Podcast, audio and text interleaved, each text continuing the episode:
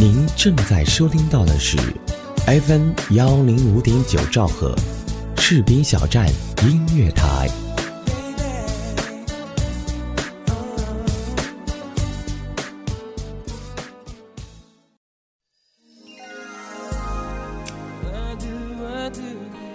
嗨，亲爱的耳朵们，大家晚上好，这里是 FM 幺零五点九兆赫士兵小站音乐台，我是一航，欢迎来到城市夜未央。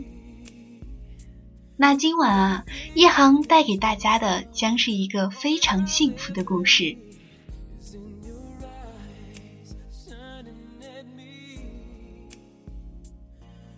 李先生，四周年快乐！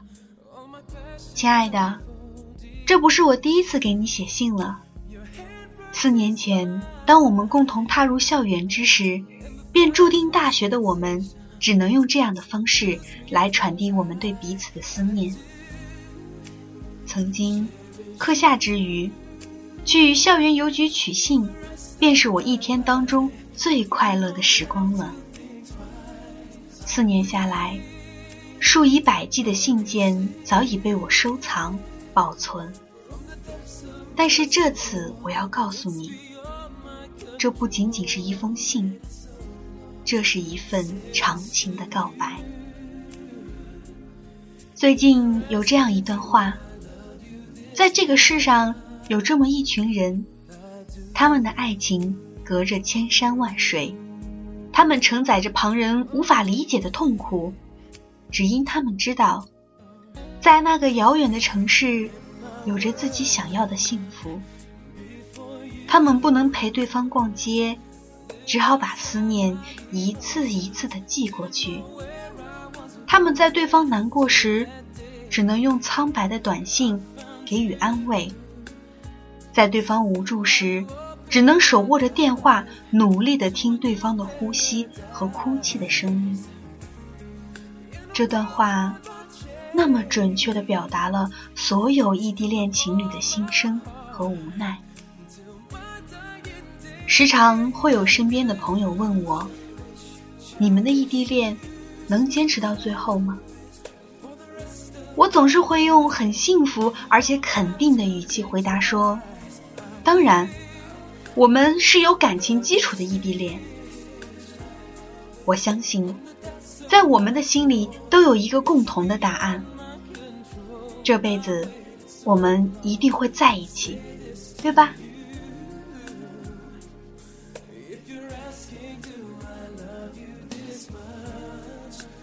还记得我们第一次分离，你遵循你的志愿来到烟台，走进军校，成为一名人民解放军。我实现我的理想。留在四川，走进师范，成为一名幼儿教师。在机场离别前的我们，眼里都饱含泪水，内心满满的不舍，但又是那样的无奈。在你转身的那一刻，我早已抑制不住的泪水潸然而下，一颗，两颗，三颗。泪水连成行，铺满面。这四年来，每一次的见面和离别，都伴随着我的泪水，有喜悦，有悲伤。回忆这一路，我们从青涩稚气到成熟稳重，并肩携手走过了四个春秋，经历了沟坎丘壑，承受了风霜雨雪。千辛万苦，只愿穿过黑暗，迎接充满希望的黎明。四年之间，你会研究我的各种喜好，送给我喜爱的芭比、可爱的毛绒玩具。你还会关心我的一切，在寒冷的冬日里给我寄厚厚的护具，在我身体不适时给我最暖心的安慰和提醒。你也会理解我的心情，在我情绪低落时，任我抱怨、撒娇、发脾气。你更会制造惊喜，可能在某个寒暑假假期前夕精心策划，只为在我开门的那一刻，发现门外站的真的是你。你对我满满的宠爱和关心，我只想告诉你，感谢一路上有你。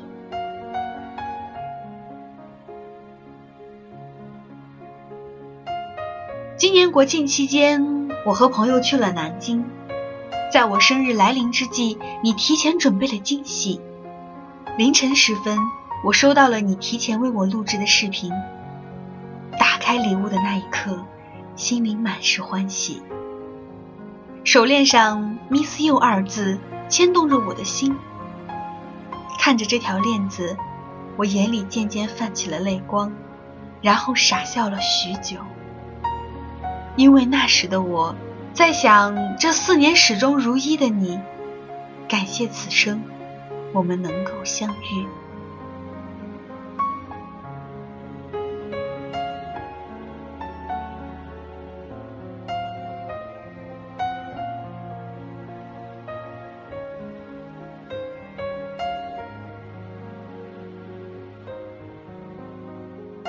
说了这么多的你。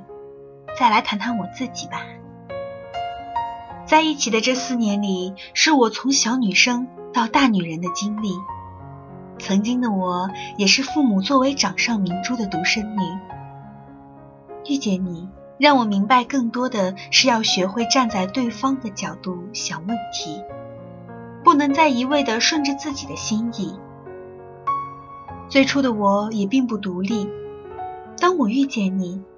随着我们分隔两地，发现世事身不由己，就这样一步又一步的鞭策着自己。平日里，我也会羡慕周围的情侣，羡慕他们能够随时联系，羡慕他们能够整天腻在一起，也羡慕他们有更多的时间到梦想的地方去。当然。羡慕的东西太多了，最后觉得委屈的还是自己。委屈时，我不会刻意的去责怪你，而是学着用美好的未来来安慰自己。我不常给你乱发脾气，只怕在繁忙的日子里影响你。我也不常跟你赌气，因为我明白很多事情你是心有余而力不足矣。如果某一天，当你有所察觉之际，一定是我内心承受了太多的憋屈。为什么在外人的眼里，我们感情中的一切都是那么的美好和顺利？那是因为我拥有有自控力的脾气。这一切，只因我遇见了这样境遇的你。在闲暇的日子里，我也浪漫风趣。在你度过的这三个生日里，每一次都有我精心的设计。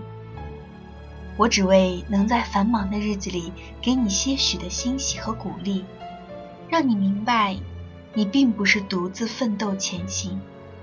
我永远都会在身后支持你。你总说我笨，出门没有方向感。没有距离感，走路还老不专心，平日里也总是粗心。没有你在身边的日子里，我能不能照顾自己？然后便给我下了道霸道的命令：三餐一定不能苛刻自己，平日里没有你的日子不要老穿裙子而冻着自己，外出时尽量找小伙伴同行，晚上太晚一定不要独自出去。更不可以很晚才回去。更重要的是，不能单独跟男生出去。我总是偷偷的嘲笑道：“最后一条不算让我照顾自己，而是在让我帮你守住我自己吧。”哼哼。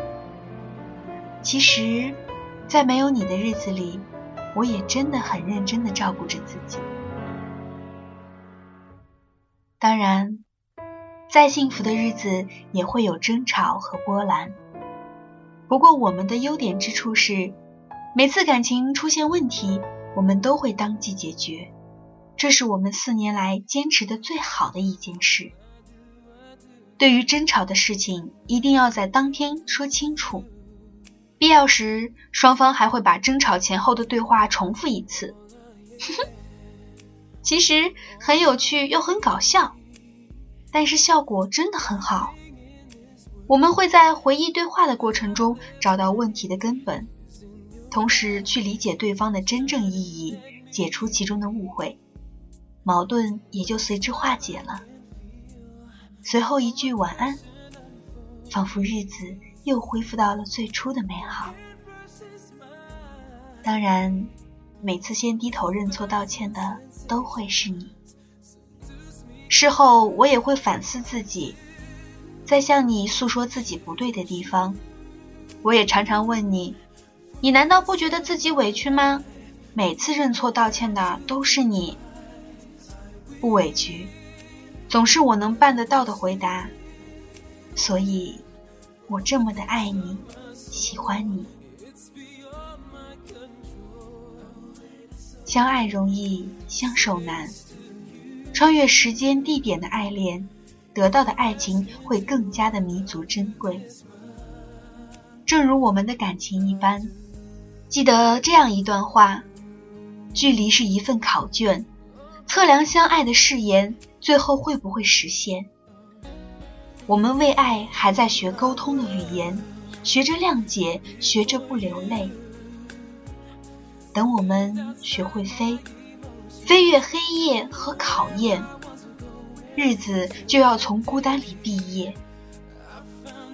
我们都用一点点的辛苦，来交换多一点点的幸福，而我。愿意接受这份考验，因为相信你，相信你和我守护着相同的信念，不离不弃，相濡以沫，为我们的梦想努力奋进。待你青丝挽正，我许及腰长发，不必红妆十里，愿君早日迎娶。致亲爱的李先生，致我们的四周年，